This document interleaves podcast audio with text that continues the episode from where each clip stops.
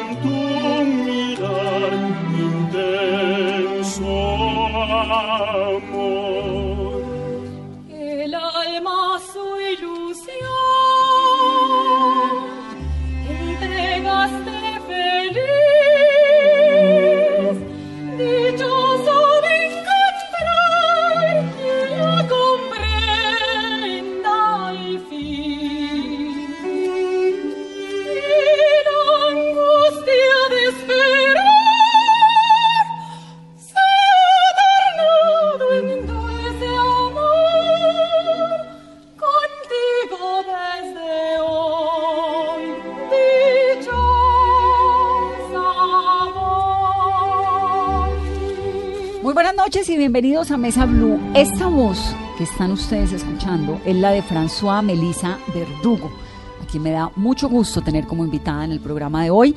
Es la primera colombiana que se gana una beca completa de la Royal Academy of Music. Esto significa la Academia Real de la Música con sede en Londres, financiado por la Corona Británica.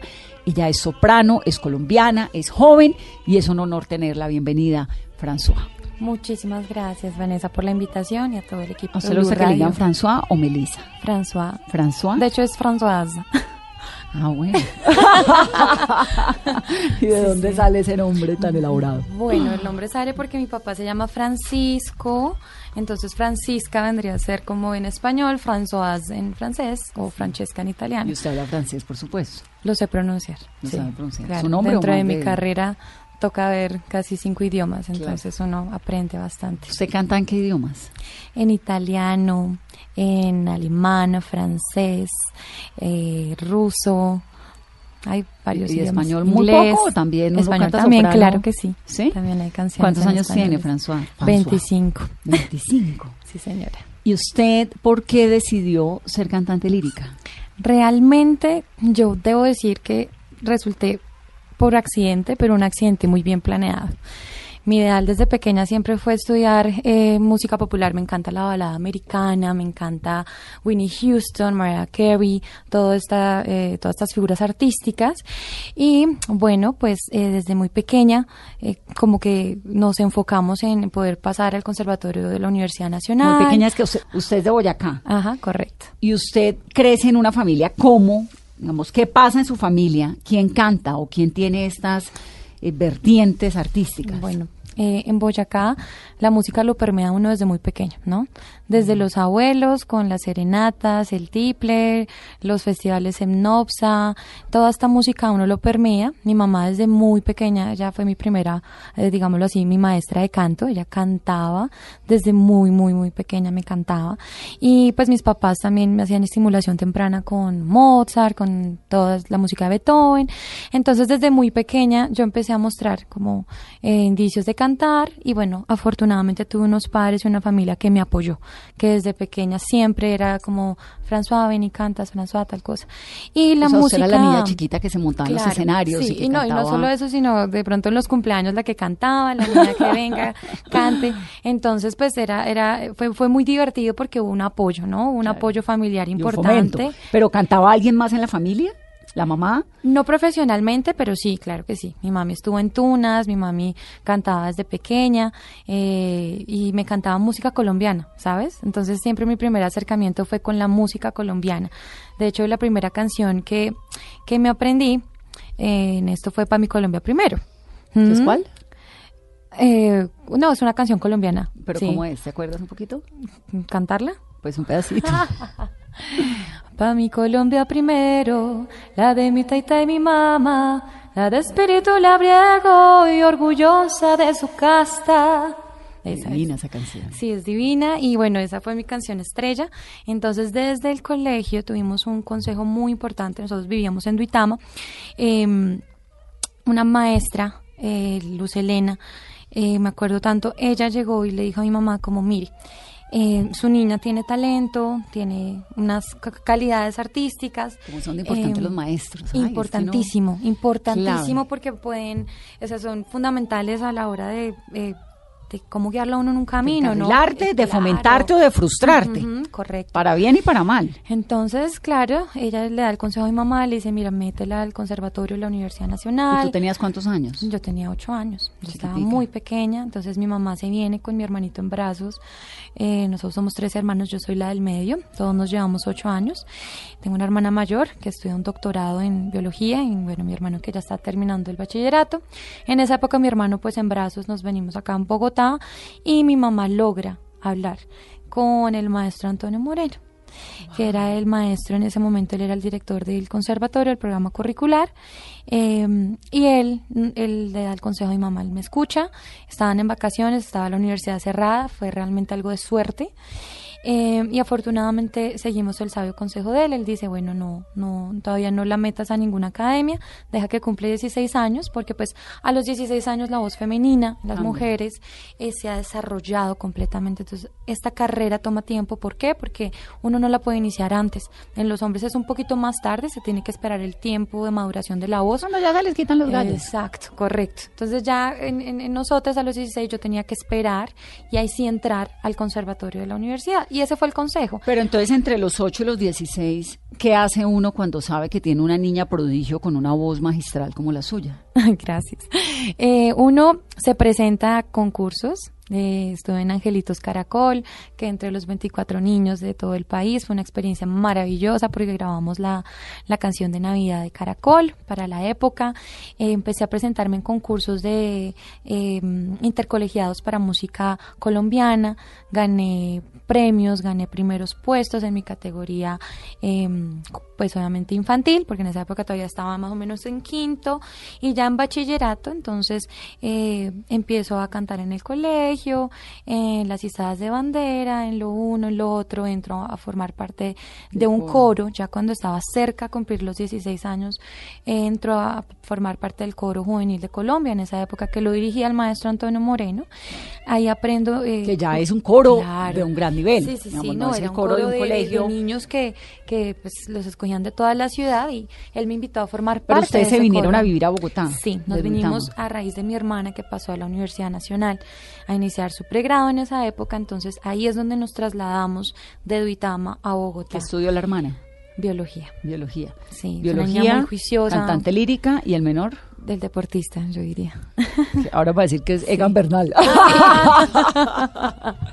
Sí, yo diría ¿El él deportista es el- qué hace? él es el, el futbolista, le encanta el fútbol. Es una familia bien talentosa, ¿no? Con Mm. Sí, unos, sí, sí, sí. con unas, bueno, pues con unos talentos distintos. ¿no? Ajá, el- todos somos muy diferentes, Empresario, pero- matemático, ¿no? Claro. Y entonces se viene a vivir a Bogotá y ahí arranca usted en el coro. Claro, yo arranco y bueno, eh, ya cuando estaba cerca de la fecha, yo realmente, o sea, mi, mi- de pronto a, a los 16 años uno a veces ve las cosas un poco más eh, dentro de una ingenuidad, ¿no? Entonces yo decía, yo quiero, yo, yo decía, yo miraba las cantantes líricas, yo decía, bueno, estas, estas chicas pitan por allá arriba, ¿no? No, Pues así lo dicen informalmente. es que cantan sí, en un tono yo muy decía, no, alto. pues ellas que allá por allá están pitando, yo quiero aprender cómo hacer eso, ¿no?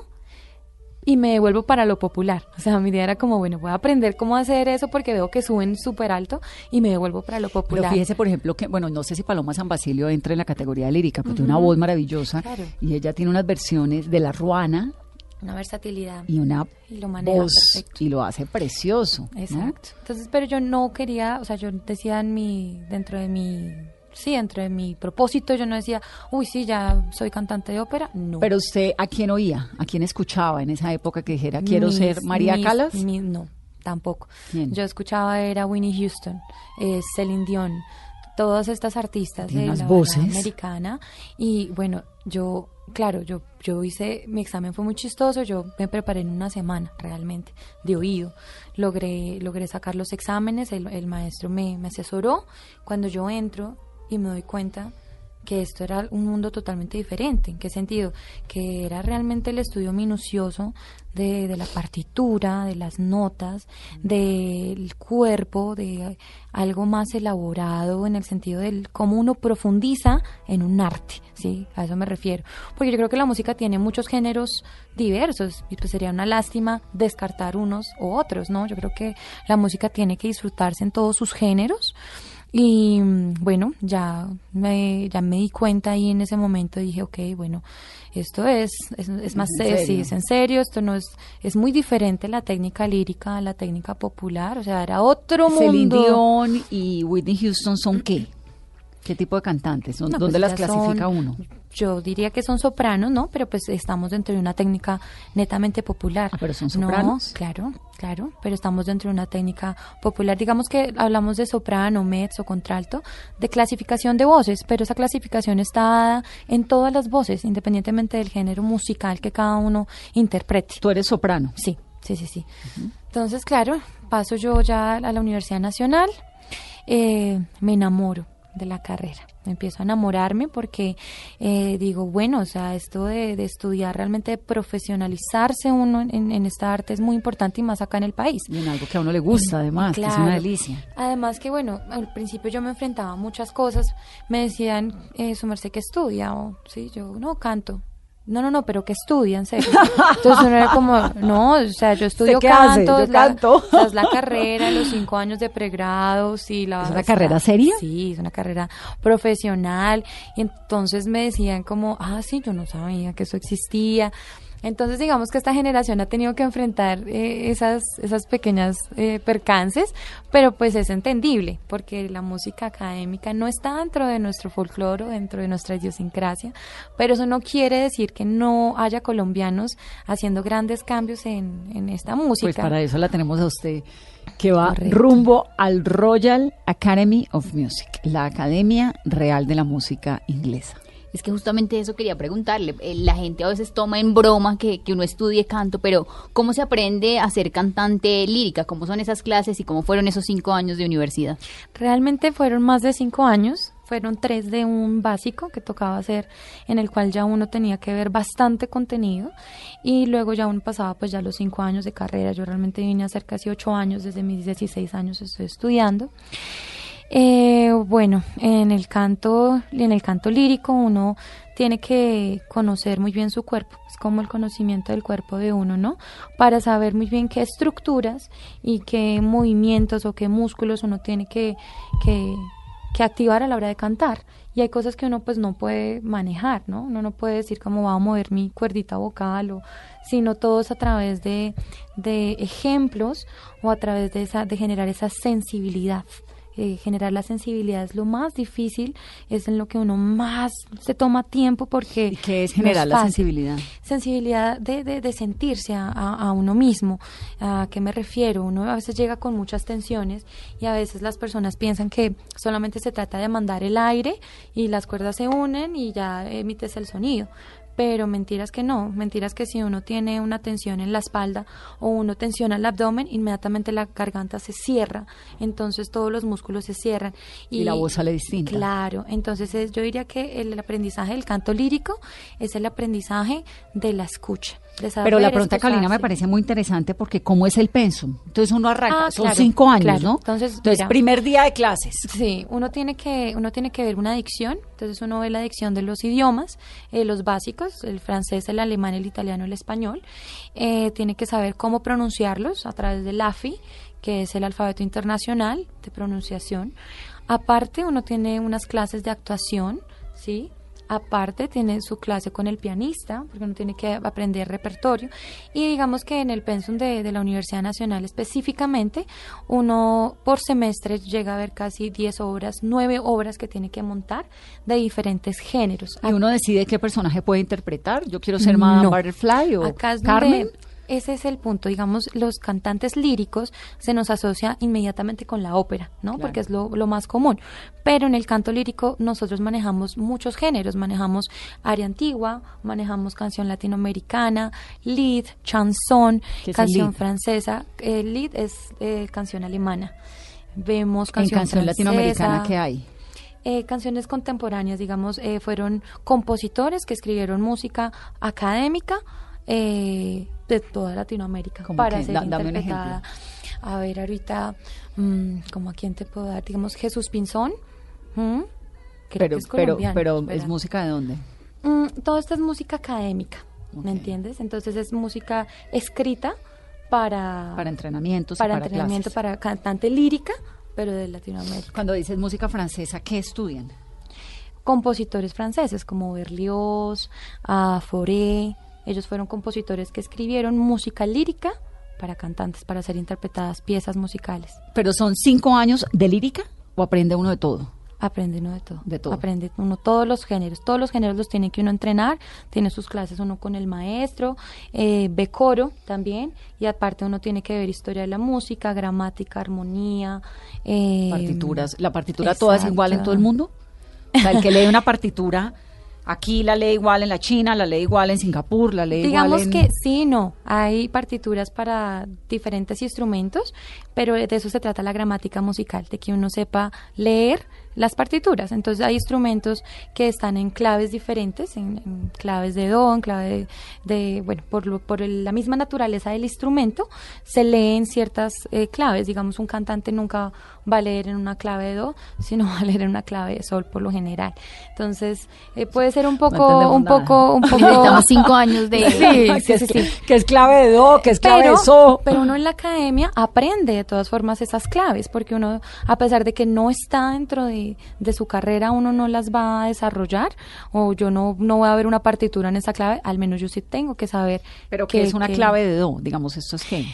Mm, A ver, para ¿Los tonos? explicarte, es, em, es para poder leer en el pentagrama, ¿no? Entonces hay diferentes claves eh, que se ajustan a, la, a las alturas de los instrumentos. Digamos que no es lo mismo tocar em, eh, notas graves, ¿no?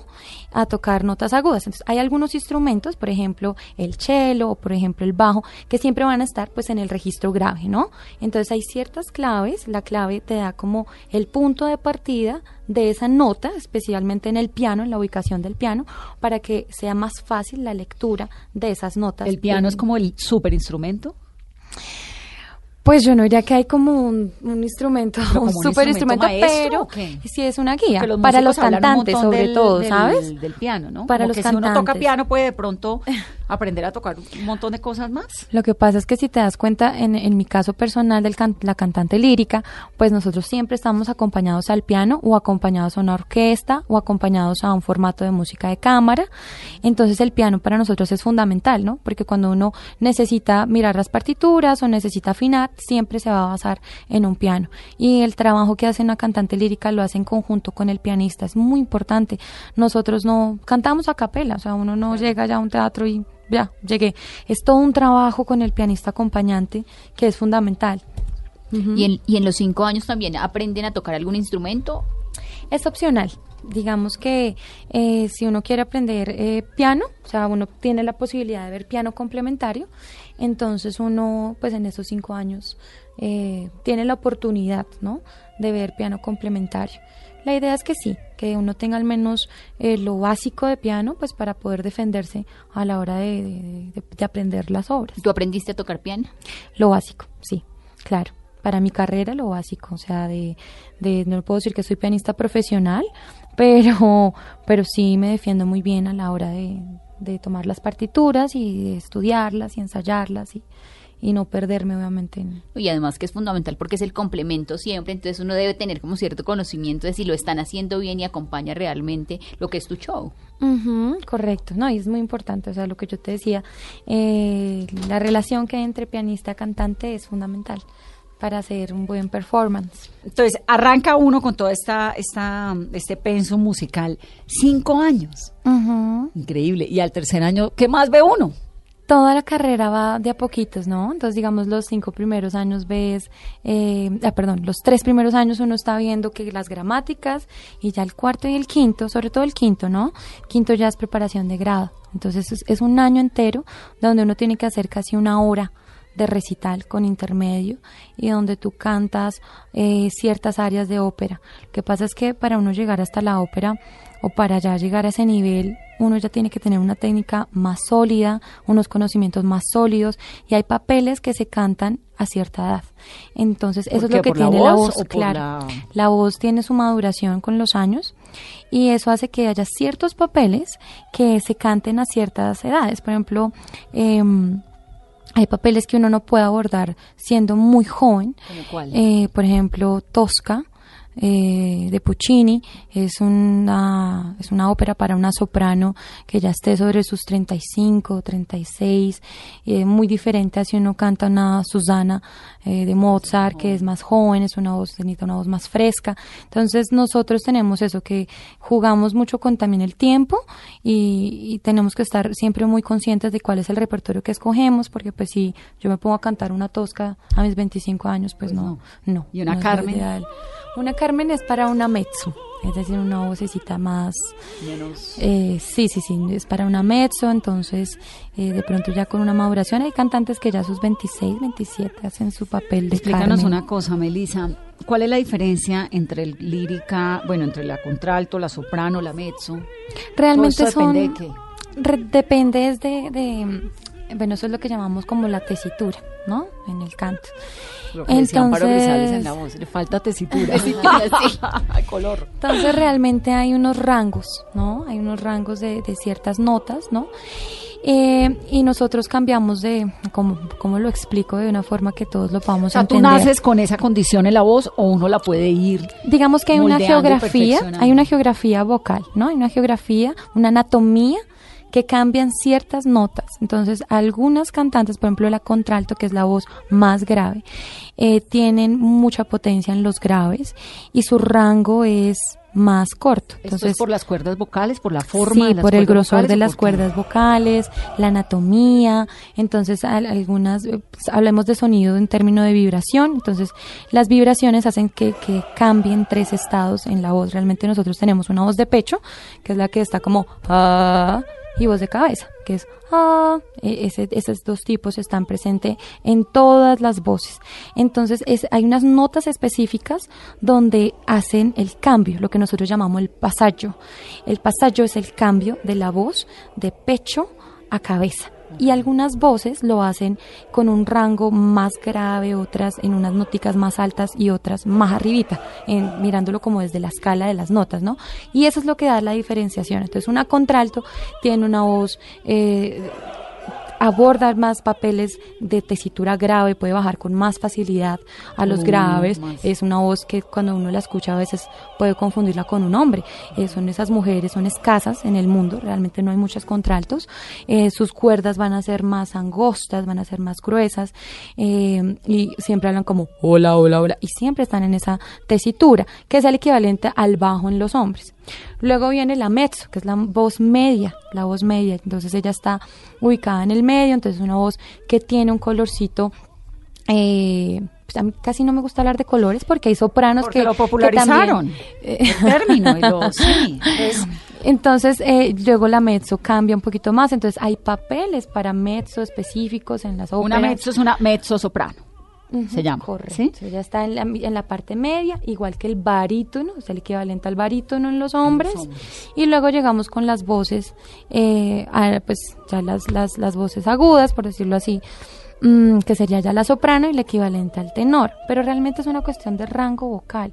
Eh, realmente todas las voces suelen tener, no sé, de, de un do a dos, dos escalas, tres escalas. Pero uno piano. aprende a ser soprano o uno nace soprano.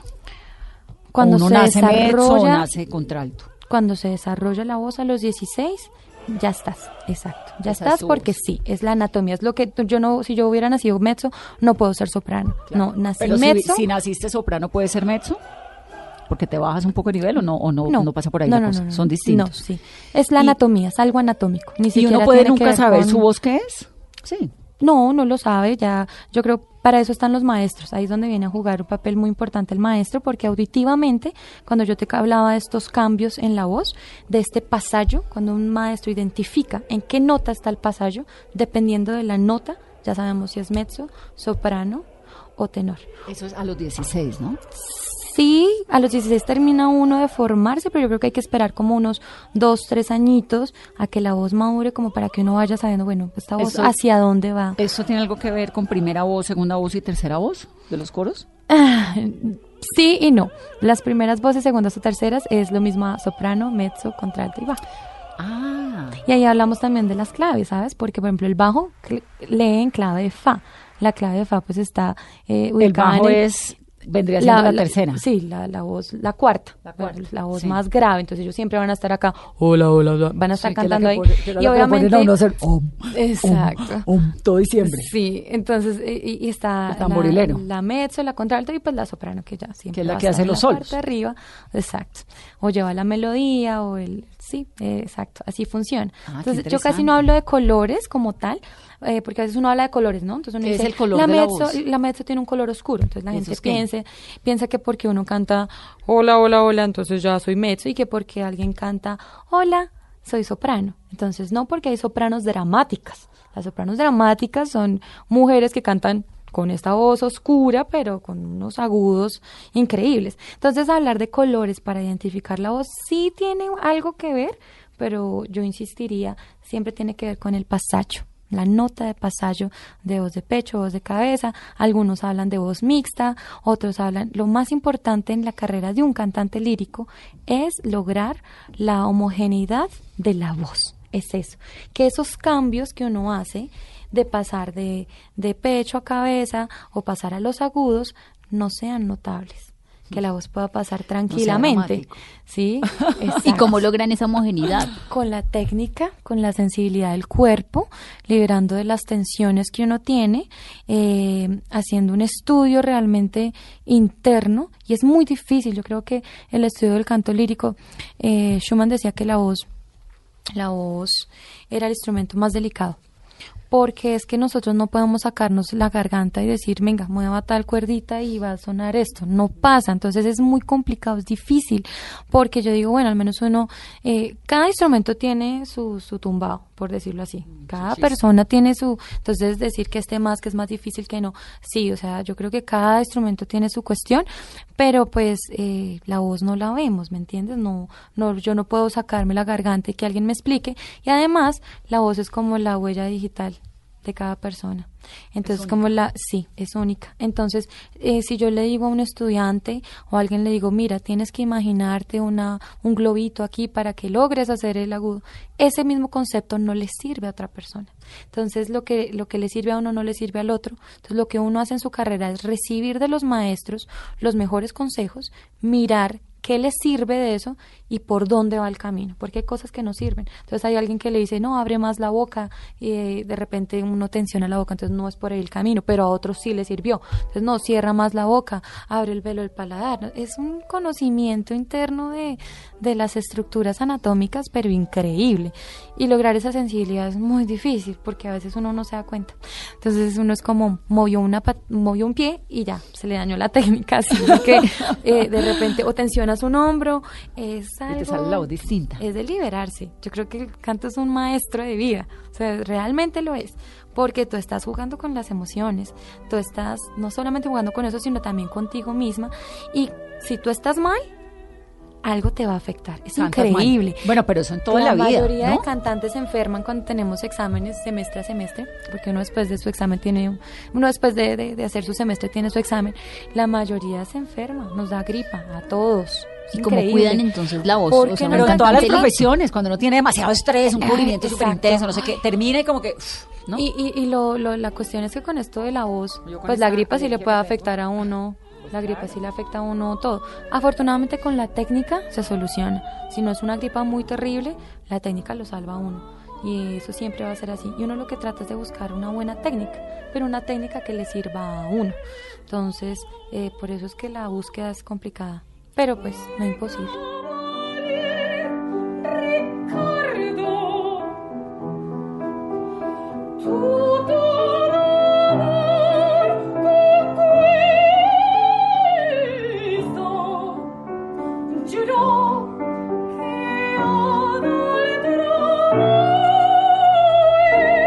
Con esta música, esta voz de François Verdugo, hacemos una pausa en este viernes de Mesa Blue Lírica hoy.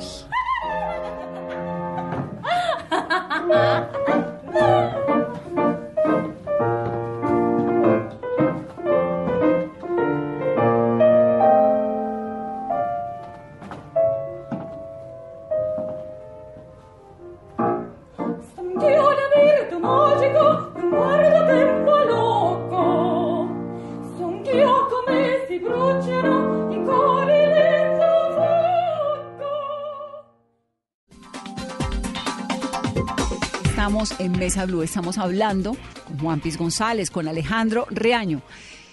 ¿Qué hace y cuál es la razón? Sí, ponerme acá para no estar así. No, es fresco. Acá. Aquí Ahí somos. se oye bien, se habla ahí. No, tiene que acercarse. Perfecto. Ahí. No estoy así. ¿Qué hace que la gente se haya enganchado de esa manera con el personaje de Juan Piz González? ¿Por qué? Uy, no Eso tengo es ni un repelús, eso es una eh, atracción, es como un poquito... Yo lo veo porque, lo decir, a mí me sorprende tanta, tanta... Capacidad de hablar basura. No, no, no, no, tanta petulancia, no, la Tanta capacidad de hablar basura no, pero tanta petulancia me sorprende, ¿no? Entonces Sí. me quedo como, ¿qué es lo que está diciendo? Sabes Pero que no yo me entiendo qué le pasa a la sorprendo. gente. No, y sabes que yo me sorprendo y se lo dije una vez a Kevin que está acá que trabaja. Dije, ¿es tan fácil ser así de malo? Me he dado cuenta en los shows, me salen unas cosas que no las tengo planeada en medio de la nada, donde le digo tal cosa al personaje y digo, no "Oiga, pena? es-". No, no, ya, ya se me ha quitado, ya lo entienden. Al principio me tocaba explicarle al invitado abajo, mira, él va a hacer esto, y va a hacer eso. insultar. Exacto. Y mira que las mejores entrevistas son las que van relajados y se ríen de ellos mismos también y se burlan. Y esa es la idea también. No que vayan con su ego a decir, a mí no me toca, sino también los pongo un poco al descubierto. Y los que reaccionan bien se ven los comentarios de, oiga, qué man tan bacán, qué nota. La de Anita que habló de todo. Eh, Pero le ha pasado que alguno diga, "Uy, este pesado porque me Dos. está tratando así.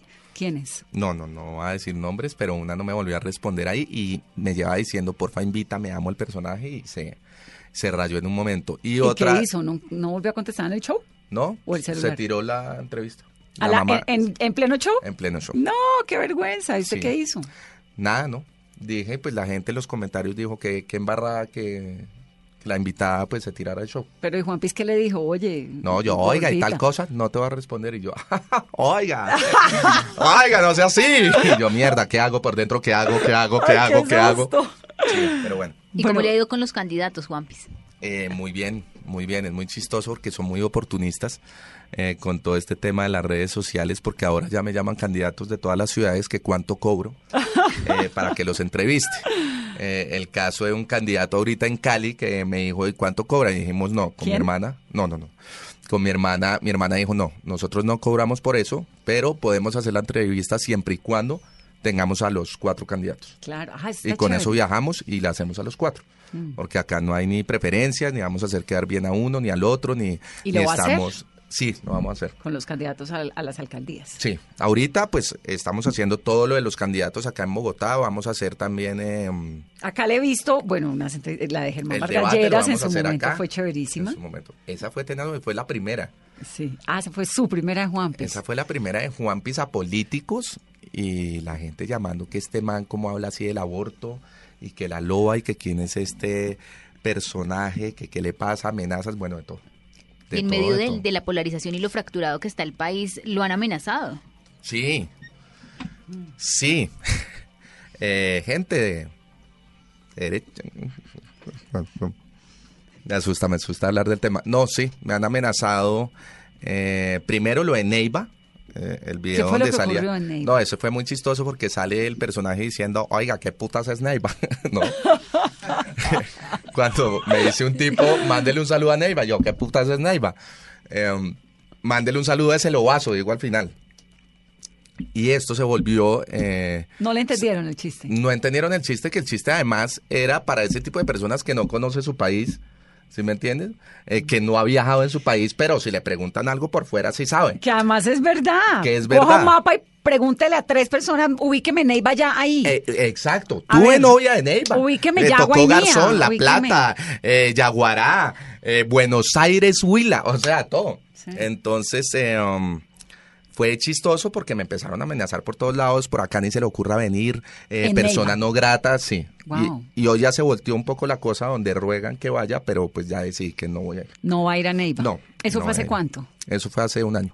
Hace un año. Pero el personaje nació hace poco, ¿no? Hace... Eh, sí, un año y dos hace- meses. Claro, porque lo tuvimos, Julián, en, en- Mañanas Bruno, cuando recién había arrancado Sí. One Piece, que era como una cosa que estaba empezando y el éxito ha sido impresionante en muy poco tiempo. Sí, llevamos 115 funciones agotadas. Hoy estábamos haciendo las cuentas y van más de 150 mil personas que han ido al show. Imagínense. Sí, en- los estamos produciendo nosotros en todo el país. Eh, ha sido una tarea además maravillosa porque es conseguir invitados en cada una de las ciudades a las que vamos, llevar todo un equipo de siete personas a cada una de las ciudades y, se montar el show.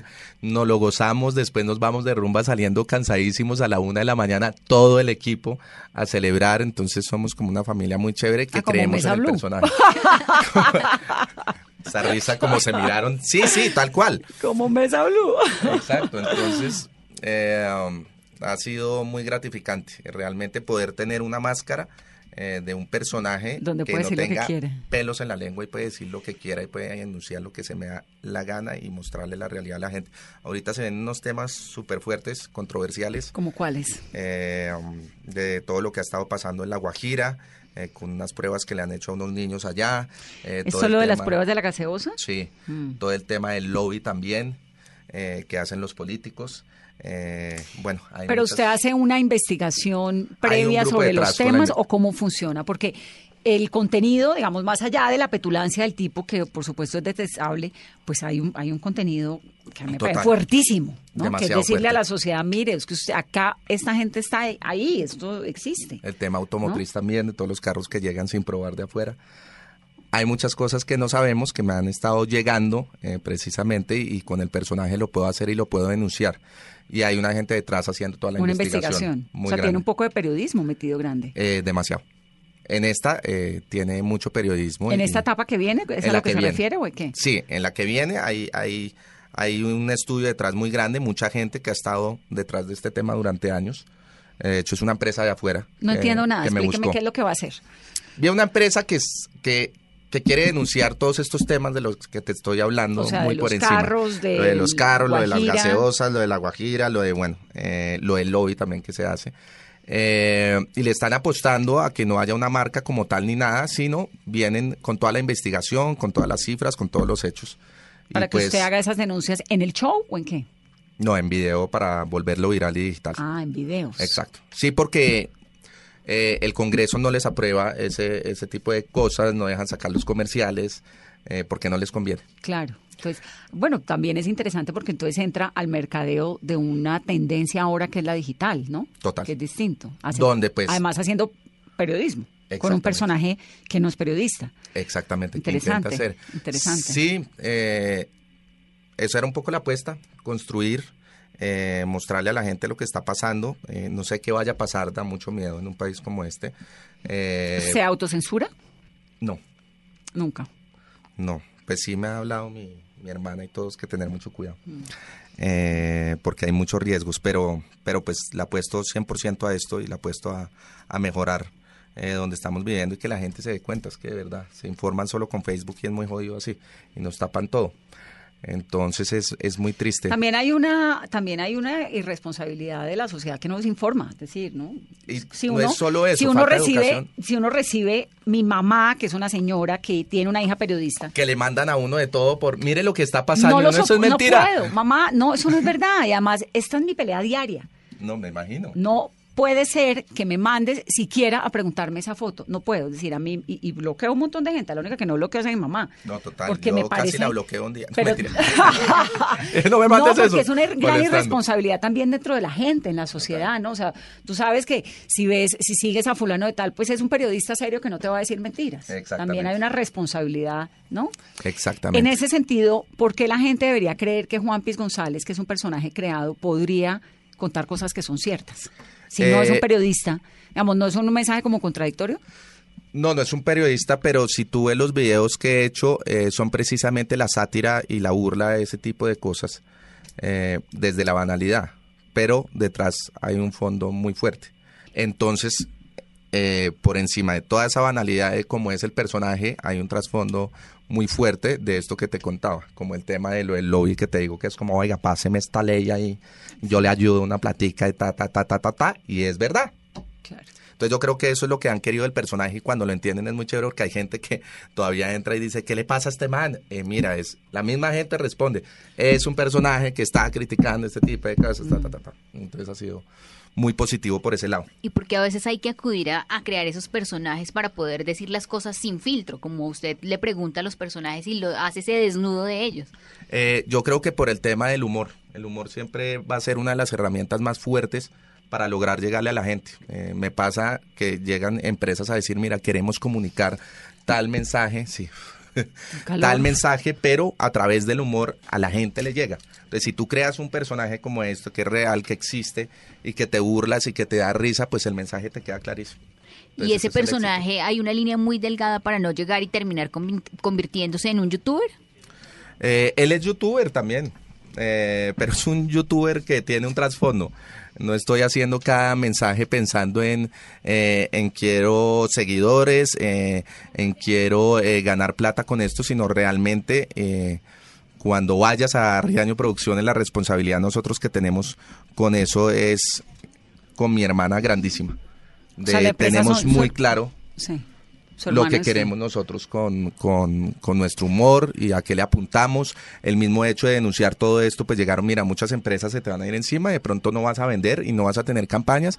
Y le dijimos es que no trabajamos por las campañas. De hecho, Juan Piz ha tenido dos campañas y nos llaman diariamente por ahí de cinco o seis empresas para trabajar con nosotros y dijimos, no, estamos vendiendo al personaje, lo estamos cuidando, no necesitamos hacer campañas porque lo que tenemos acá es orgánico y es real que queremos construir. Ahora, para el programa sí nos toca vender unas marcas ahora, porque necesitamos poder mantenerlo. Cuénteme lo de Hoy la... lo decidimos, como vendámosle unas marcas a un trago o algo que nos ayude Sí. para el personaje, para el catering abajo. Un vinito que, nos, que nos podamos servir en esta entrevista. Total, pero el resto no hay campañas. Ha habido dos de Juan Piz. Juan Piz, cuénteme lo del proyecto de La Guajira y lo de Cartagena, porque entiendo que detrás de Juan Piz, no, de Alejandro, que entiendo que detrás de ese proyecto La Guajira, que es, pues que los dos son bien ambiciosos socialmente, hay como un, un sueño suyo que tenía de siempre, ¿qué es? Eh, el sueño siempre con mi hermana y desde que nos unimos fue, bueno, ¿y con qué propósito eh, vamos a trabajar? Porque estoy yo acá contigo? Yo no quiero ser una manager y ya que voy y cobro, sino si vamos a estar juntos es para, para construir. Esto del discurso de hoy, todo lo que te he hablado ahorita de, de, de hacer país y mejorarle las condiciones a, a otras personas. Entonces es muy chévere que a través de la comedia esto se logre eh, sin esperar nada cambio, cambiarle la vida a los demás. El tema que hice con Sam- Samuel, que era un niño con parálisis, el tema con, eh, con Emilio también, que ya está caminando, el tema con, con el Chocó, que era para la reconstrucción del teatro allá, que también lo organicé, un, dos, tres por Mocoas, han sido tantas cosas que con el teatro y con Nicolás Montero y tenemos mucha afinidad en ese tema, es que ya decidimos hacer una función al mes que sea donada para, para alguna fundación, en pro algo. Entonces se nos han acercado muchísimas fundaciones. Lo que pasó ahorita con Coldeportes con las niñas de, de, de, de hockey subacuático eh, del mundial, pues que yo llamé y cómo es posible que estas niñas estén vendiendo empanadas para, Para poder poderse ir al mundial, a representar a Colombia. Pero eso pasa impresionante. decía no, todas, ya me escribieron de, de, de hockey, de fútbol americano, de Los del Ultimate. equipo de fútbol de Buenaventura, los de, no sé, sí, Todos. pasa un Ayer estuve con Luis Ernesto de Coldeportes y me dijo es que el problema no es de Coldeportes porque se destinan 12 mil millones de pesos al año a cada una de las federaciones. El problema es la cabeza en cada una de las federaciones también, que ¿Cómo no pasa la plata, que no la sabe administrar, que está esperando el chequecito, que no está ayudando. Entonces no es solo eso, sino también cada cabeza en cada una de las federaciones y también del mismo estado que no apoya, pero cuando se van allá eh, Ahí sí, cuando llegan y de allá. llegan con la medalla, ahí sí están invitadas a la casa de Nariño, ahí sí son colombianas Sí, y me dicen el potencial que hay en Quibdó de, de deportistas es enorme. enorme. De todo. De Le baile, mete de plata a un de deportista deporte. de todo, exacto. Le mete plata a tal deportista y medalla de oro. Y entonces, ¿por qué la Guajira? Ah, no, pero entonces el de Coldeportes, para cerrar ese, pues fue su- súper chévere porque hice el video, lo denuncié, les dije, hagamos una función ya en ocho días y les doy la plata y ahí sí aparecieron y dijeron, nosotros les damos todo, entonces ya ayer se cerró. Ah, qué bueno. Lo de las niñas y ya viajan y buenísimo y me reuní con Luis Ernesto, entonces vamos a hacer humor y deporte para apoyar esas eh, federaciones que no tienen mucho apoyo. Buenísimo. Y Pues acá eso por un lado. quiera, ¿no? Lo que Total. Nos Ustedes digan yo feliz. Esa, la de la Guajira y el Movistar. Bueno, la Guajira es la construcción de un colegio eh, um, ¿En para niños guayús. ¿En dónde? Eh, ¿En Uribia o Manaure? En... En, no, en. Puta, Paraguacho, en Uribia. No, no, no, en Uribia. En Uribia. Sí. Sí. Estuvimos ahí en una de las que es la comunidades. capital guayú de la Guajira. Sí, total. Durísimo, Durísimo. Porque viajamos. Y tenaz, cada peaje con los niños recibiendo comida, Mm. eso es horrible. Sí, es duro. Es muy duro. Y, y la otra es ¿Y, esa- con y Cartagena. este trabajo en Uribia lo está haciendo con quién? Eso lo hace Proyecto Guajira. Proyecto Guajira eh, Usted se lo que me hace es hacerle unas donaciones a través del... Cuando hace el trabajo. Sí, se me acercaron que si era embajador y que si les ayudaba con unos posts y le dije yo no soy de ser embajador y de ser unos posts y hacer videitos, ir a entregar mercados. Más bien, Hagamos... hagamos algo. Eh, que fue lo mismo con, con, con Catalina de la Fundación en Cartagena. Catalina Escobar. Eh, sí, Sí. ella. Que una berraca. Sí, Entonces no, se acercó, es tre- tremenda. buenísima, y se la acercó. Fundación La Juanfe. Sí, no, entonces no es Escobar. Ya te digo. Catalina Escobar es la de la Fundación La Juanfe, No, que entonces tiene no el trabajo en Catalina. Cartagena De lo de la comida. de los niños. Ah, no, no, no, no. La No, Juanfe estamos- es para no me madres. confundas, No, no me confundas. Ah, no, pero- no, no, la Juanfe es para madres, es eh, niños. Lo- la de la comida ya sé quién es, sí. Sí, que ella. tiene esto que me contaste que recogen la alimentos que no se han podido, que, que, que sobran. Lo que pasa es que la palabra sobran es Acá está. Catalina Fundación Sí, sí, sí. Cartagena. Sí, sí. Muy bien. Así guardo yo. Bueno, pero eso Eh, me parece chévere, hay que contarle a la gente porque además está bien contarle a la gente lo que hacen y cómo lo hacen y dónde. Esto es Catalina. el video que me Fundación mostró. Alimentar Colombia. Alimentar. Colombia. Alimentar Colombia. Es que ni siquiera le ponemos atención a eso. Como, Mm. pues vamos a ayudar. Ella me dijo, ve, mira, queremos que nos ayudes un domingo a servir unos zancochos a los niños. Y le dije, mira, yo no voy a ir ahorita a servir unos zancochos si no me gusta el que uno tenga que ir a esa realidad, la foto, no sé si hagan eso, pero no lo va a hacer. Yo te ayudo a que más bien construyamos algo. Entonces viajó eh, ayer acá a Bogotá, vino, nos mostró todo el proyecto y decidimos hacer los comedores comunitarios. Le dije, ahora sí, con muchísimo gusto. Voy para la foto. Vamos, no, no, no para No la digo, foto. pero así voy. No, sí. voy a que construyamos el, Claro. el comedor, no la foto y llevarme unos créditos y nada, sino de realmente construir, porque pues yo por ir a tomarme una foto y el niño y que estoy haciendo país No, me cuando digo voy para la foto, digo, ahora sí voy porque ya lo hice. Así es. ¿Quién es su jefe? ¿Quién lo manda? Ahora Matilde, ¿no? No, Bueno. mi hermana y mi Matilde y María Alejandra. no, eh, de verdad he sido muy libre en la vida, afortunadamente. ¿Cómo hizo para lograr esa libertad en un mundo en el que hay que pagar cosas, en el que usted eh, trabajaba en un canal, tenía unas, digamos, unos vínculos, ¿no? Laborales. ¿Cómo es ese recorrido? Eh, eh, ha sido bien largo y mira que eh, el canal, bueno, a- apareció hace poco a comprar precisamente de Juan Piece Live Show y la felicidad de sentir que no tengo que depender de nadie y decir muchas gracias, pero no.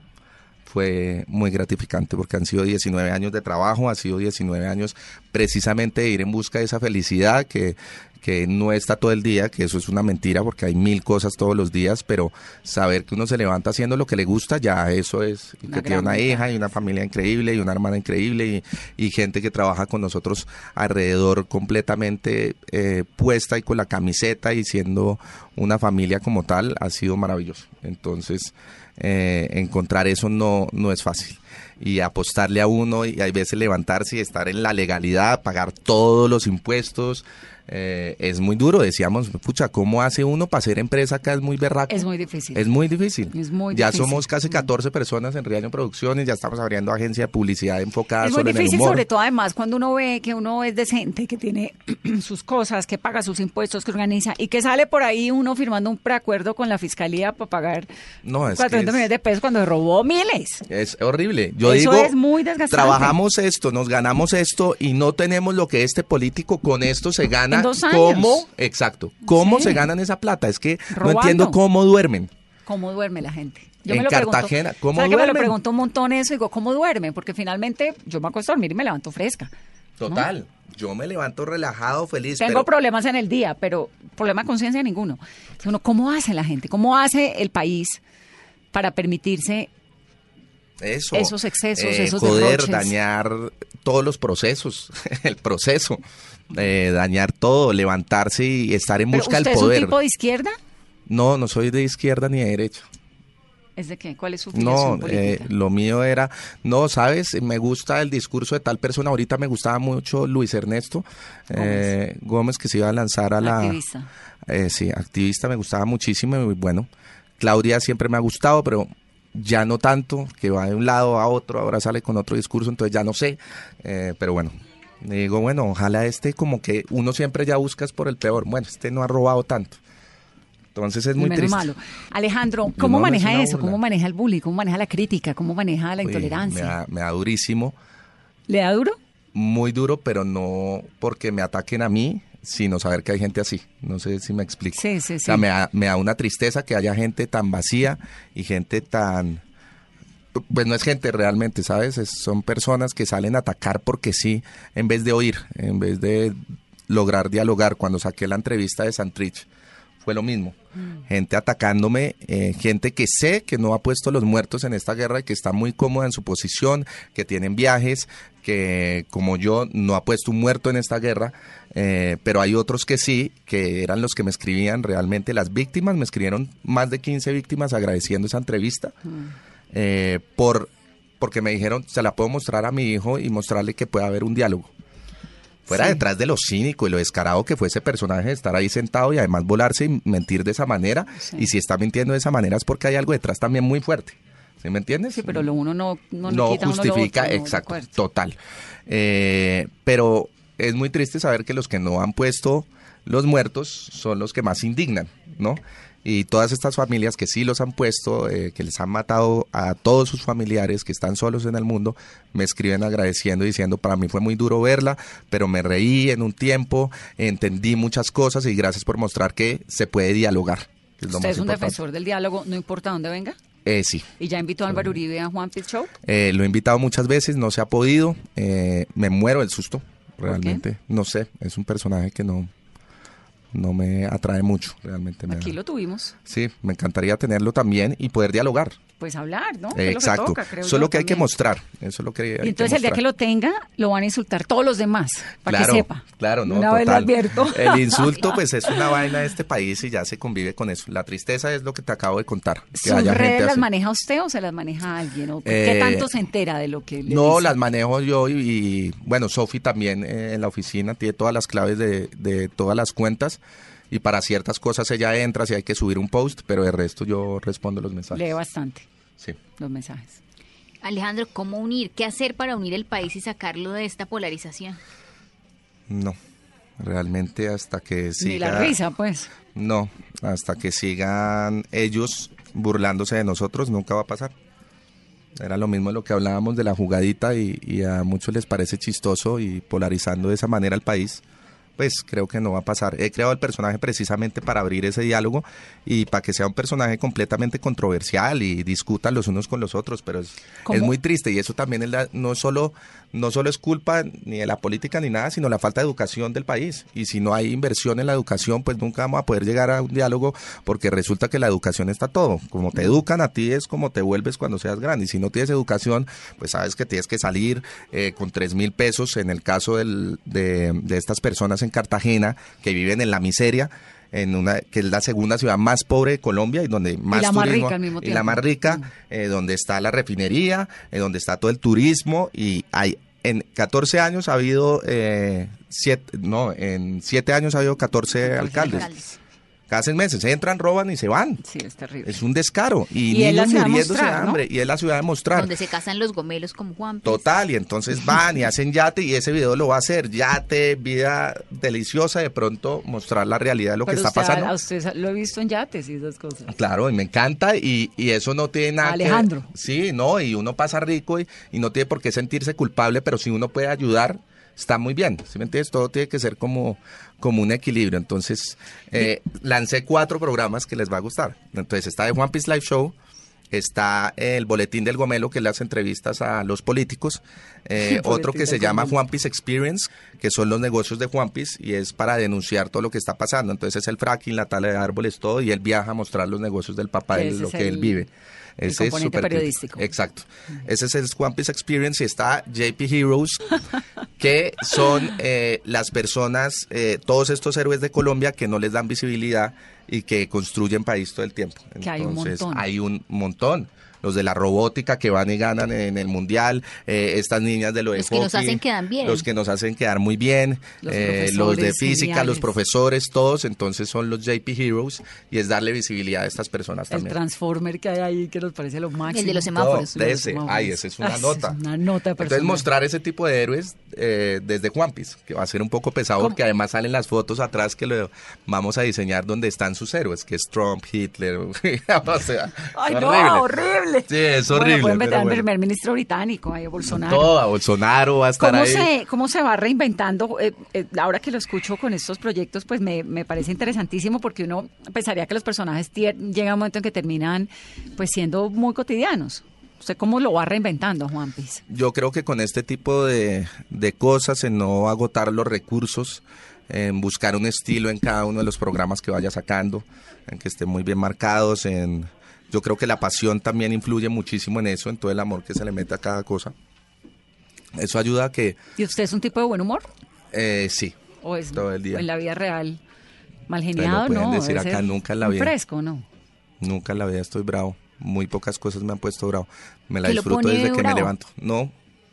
Eh, la traición de pronto como eh, más que todo en temas de amistad o gente a la que tú eh, le Sí, das sí. como, sí, le sueltas muchas cosas y le das la confianza y de pronto, chao, eso me... Pero de una, o sea, dejo de hablar. Ha pasado con uno que estaba ahí, trabajaba y ¿Con quién, mueren con para quién? mí. No, no, no, que trabajaban con nosotros o gente así donde yo soy muy fresco, los entro a mi vida, a mi casa, estoy con ellos para arriba y para abajo, se vuelven como parte de, de mi familia, de pronto hacen eh, unas pendejadas que uno, bueno, Sí, chao y cerrado. mala vibra, y- soltarla. y- eh, exacto, De- lo que no entrada, sirva, chao. chao. El Sí, otro día seguía molestando la oficina con ellos, yo, ay, ya, suéltenlo, déjenlo ir. Sí, ya, sí, lo que no sirve, chao. Exacto. Entonces no le pongo peros a la vida, me la disfruto. eh, y bueno, vivo de lo que me gusta. Pues Alejandro, nos encanta tenerlo aquí. No, oye, esto fue una dicha. delicia. Yo estaba nervioso y todo ahora de qué va a hablar. Pero qué delicia de entrevista, muchas gracias. El tinto muy bueno. Es de Greca. No, es el mejor.